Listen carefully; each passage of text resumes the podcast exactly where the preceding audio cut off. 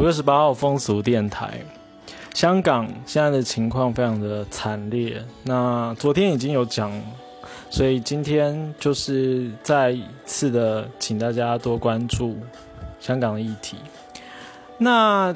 B Talk 是不是倒了？这个叫软体。不过就是最近。最近几天的这个 podcast 节目，刚好有两个节目都有提到，就是这个约炮软体。一个是这个 OK Guys 来瞎聊的林森板少，他在 EP 第六集，就是夜生活跑趴团开起来，聊聊那些年最 chill 的跑趴经验里面，他就有提到说，大学时期的时候，他他们同同才之间有一个跑趴群组，然后就是。等于说，在这个群组里面，大家可以揪揪朋友一起来这个去跑趴这样子，然后也有提到就是 B Talk 可以就是认识网友啊，然后约出来见面啊等等这样。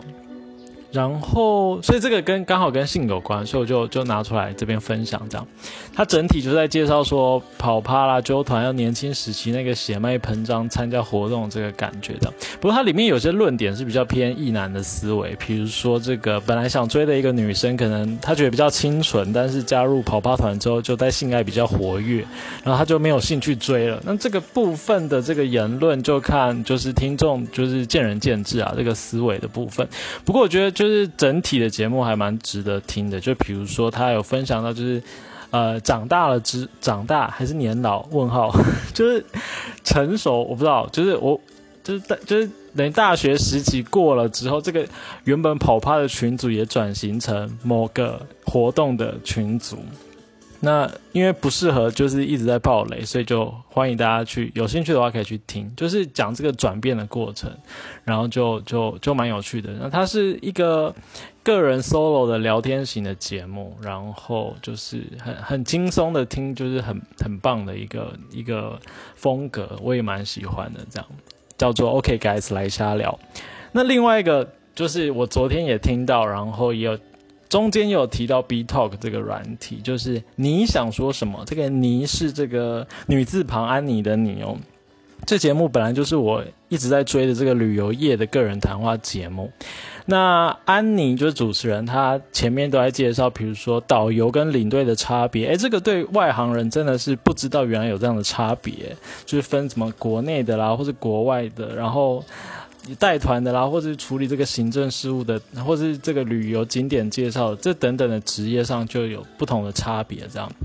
然后有介绍他求学啦、考证照跟踏入业界的过程。那前一集的话聊到的是柬埔寨，所以我们等下就会来聊柬埔寨的性别相关的议题，这样。但昨天就是五月二十七号，突然就安妮聊到性了，就他开始剖析自己有关性的经验的一些故事，这样。所以，所以今天我就把它收录进这个风俗电台来分享的。那就是安妮，她其实本来就一直想要聊性了，只是前面还没找到机会好好的聊，所以昨天那一集就有点像是开场白，类似这个 EP 零吧，就是第零集的的概念，就是讲一下对性的看法啦，约炮的经验啦，然后预告下一集的内容是会聊到这个一夜情，所以也欢迎对就是旅游有兴趣的，然后还有就是安妮的这个呃关于性的一些想法都可以。到这个你想说什么这个节目去听，我就觉得现在就是那个实境节目不是被讨论吗？我觉得其实 podcast 的我们在分享我们自己经验的时候，其实也是某种程度上的实境节目，只是不一定是现在进行式，可能只是把过去的事情拿出来分享，然后可以让这个观听众听众会觉得说对这个人有。有更多就是比较私密的认识这样子，所以就觉得哦，可我觉得还是有差别，因为电视台的话，它可以靠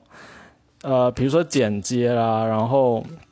然后演员本身可能决定权比较少，但是身为 podcaster，他可以自己去剪辑自己的音档，也就是说，他生产出来的这个。这一集的内容，它有比较多的成分是可以去决定哪些要呈现，哪些不要呈现的。所以那个风险就是那个，呃，怎怎么讲，就是播出去的那个风险，可以自己的掌控的那个权利会稍微大一点。所以就应该说比较安全了，而且就是我们是以声音露出，不是不是脸的方式入住，所以承受的那些压力可能会稍微小一点点。没有，这只是题外话。但是就是我我有被激励到，所以就是我觉得就是很多人都很勇敢的分享一些感情观或是性爱的一些想法。那也不是只是单纯的为分享而分享，而是希望能够去打破一些社会的刻板印象，或者是一些成规，或者是一些我们。一直都没有反思的东西，比如说这个除魅化的过程，比如说 sex share 谈心说爱的羊，或者是这个润染的润，就一直在从事，就是我们要怎么样去把原本可能大家都觉得不好的事情的一些，或者我们没有开化的一些理念，把它去转化。我觉得这是很重要的一件事情。然后再透过一些个人经历的分享，可以让这个听众更有这个连结的感觉。所以就是等于说软硬兼施吧，然后一起为这个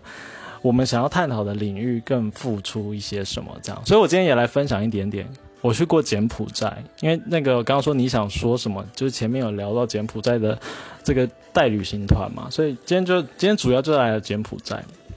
就那时候去的时候，呃，吴哥窟它是在暹粒。那边嘛，然后所以飞机飞到暹粒之后，就去那边有一个饭店度假村，对，它叫做 Men's Resort。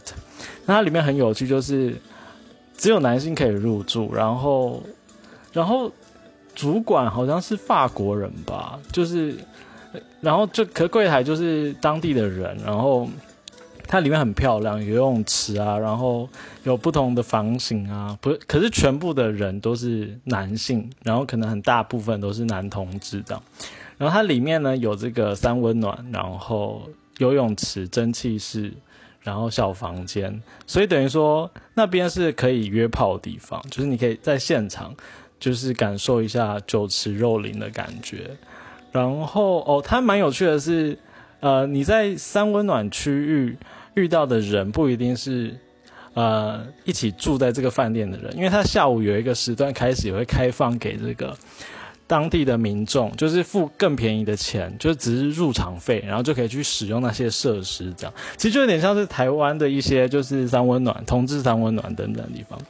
就可以在里面打炮这样，然后它里面也有那个。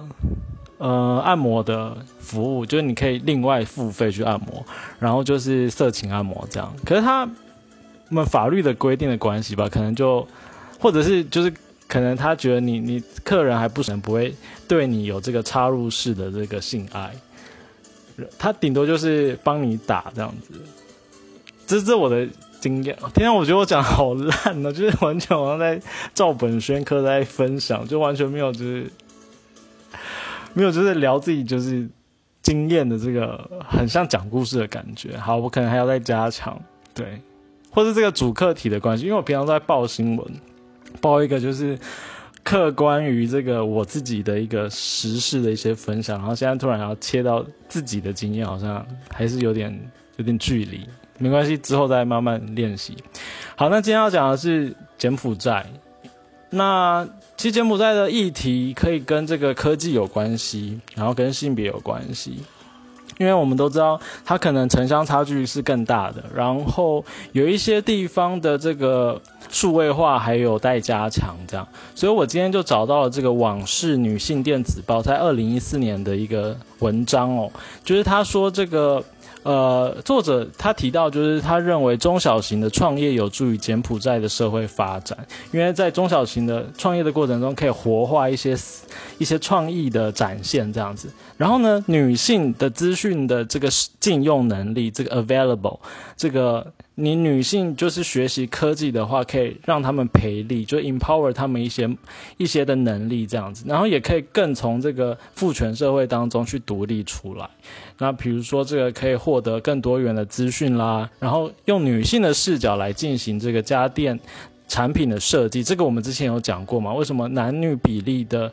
成分是很重要的，是因为我们要打破这个由某一个性别设计出来的产品只独厚于某个性别这样的情况，所以这个节目在当地也在促进这样的一个情况。然后，呃，结合公民组织、创业家跟科技的社会创新概念，可以让就是更多女性走到城市，然后发展更多元跟科技有关的这个这个领域，这样子，就是。六年前的报道，不晓得就是最近几年是不是这个情况有更活络了一点这样子。那另外是稍微新一点的，就是二零二零年一月的报道，就女学生呃拍片唱女权，挑战柬埔寨的传统社会哦。就是说，女权革命在当地有一些地方开始在兴起。那一个传播科系的女学生哈利，她就拍摄 YouTube 影片来提倡女权跟对身体自主权的这个议题。然后这个影片已经高达了两百万人以上有观看这样子。那他说呢，这个文化并非一成不变的，就像科技一样，总是一直在变化中进步。那它里面有提到说，其实柬埔寨的女性在学习的阶段，常常被灌输一些，比如说如何成为一名好老婆、好女人，然后该怎么取取悦老公的这样的一个观念哦，所以。柬埔寨的女性之所以有这个不利的处境呢，是因为人民从小时候就被灌输错误的这个两性观念，所以他透过影片期望来带出这样的一个议题、一个反思，然后让大家去想想看，这个是理所当然的吗？还是说未来有可以怎么样去进步这样子？那另外呢，他有提到说这个。男女之间对于性的这个态度好像不太一样。比如说，男性性如果很活跃的话，好像大家都觉得还 OK 啊，习以为常。可是如果是女性很活跃的话，好像大家会觉得这样子很不 OK。所以他也想要挑战这件事情。好，所以就是其实有点像刚刚我们一开始讲的 OK guys 来瞎聊那个，里面也有类似的这个。这个这个概念，所以就是可以，大家可以一起来思考这样的议题，然后透过就是你想说什么，前一集刚好在聊柬埔寨，所以我今天就找了跟柬埔寨有关的性别相关的这个旧闻，对，因为因为新闻好像找不太到，所以用旧闻来分享。好，那以上就是今天的风俗电台，我们就明天见喽，拜拜。